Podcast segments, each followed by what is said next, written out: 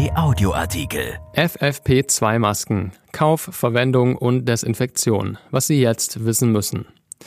Die neuen Corona-Regeln, die am Dienstag verhandelt werden, sehen wahrscheinlich das Tragen von medizinischen Masken, dazu gehören OP- und FFP2-Masken, in bestimmten Bereichen vor. Doch worauf muss man beim Kauf der FFP2-Masken achten?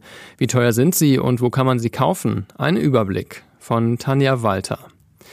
Bislang reichten Alltagsmasken aus Stoff, um beim Einkauf oder in Bussen und Bahnen der Maskenpflicht nachzukommen. Das wird jetzt mutmaßlich anders, denn Bund und Länder beraten am Dienstag über weitere Maßnahmen, um die Infektionszahlen zu senken.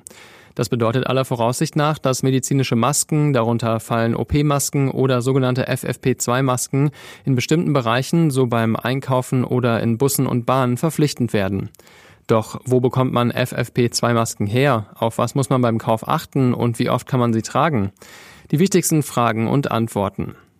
Erstens, warum FFP2-Masken statt Alltagsmasken? Covid-19 verbreitet sich vor allem über Atemaerosole, also ausgeatmete feinste Tröpfchen. Alltagsmasken aus Stoff bieten einen gewissen Schutz, der jedoch je nach Gestaltung und Verwendung der Materialien stark variiert. Der Schutz durch FFP2-Masken, also partikelfilternde Halbmasken, ist deutlich höher, denn diese sind europaweit genormt und filtern nach Informationen des Bundesinstituts für Arzneimittel und Medizinprodukte mindestens 94 Prozent der Aerosole. Damit bieten sie einen hohen Fremd- und auch Eigenschutz. Noch höher ist lediglich der Schutz durch eine FFP3-Maske. Diese filtert 99 Prozent der Aerosole. Zweitens, auf was muss ich beim Kauf von FFP2-Masken achten? Masken, die den genormten Schutz bieten, tragen ein CE-Kennzeichen mit vierstelliger Nummer. Wie auch bei Medizinprodukten belegen Hersteller damit, dass die Masken erfolgreich ein Nachweisverfahren durchlaufen haben und damit den gültigen Anforderungen entsprechen. Sie sollten kein Atemventil besitzen, denn solche Masken filtern nur die eingeatmete Luft und bieten keinen Fremdschutz.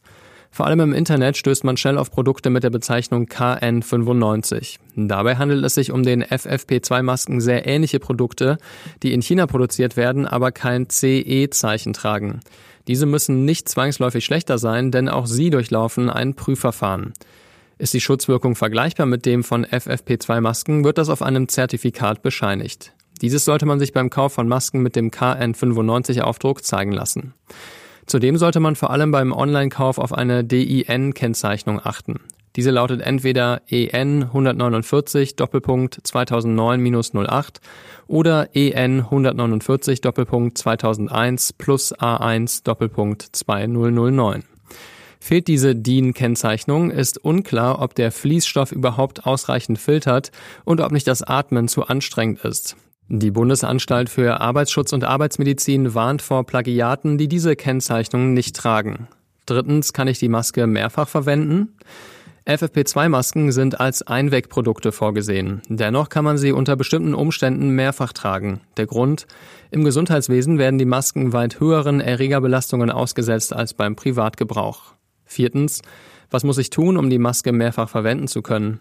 Hygieneforscher der Universität Münster haben im Hochsicherheitslabor geprüft, wie lange Coronaviren bei unterschiedlichen Temperaturen auf FFP2-Masken infektiös bleiben. Demnach bleibt der Erreger nicht nur bei Raumtemperatur, sondern sogar bei 70 Grad nach einer Stunde noch ansteckend. Daraus leiten die Forscher eine 7-Tage-Regel ab.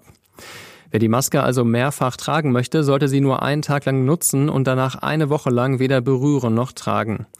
Ratsam ist es, sie für jede Person getrennt an einzelnen Haken aufzuhängen und so für jeden Tag eine Maske zu haben. Nach einer Woche sind nur noch Erreger der eigenen Nasen, Rachen und Hautflora auf der Maske nachweisbar, sagt Professor Alexander Mellmann, Direktor des Instituts für Hygiene am Universitätsklinikum Münster.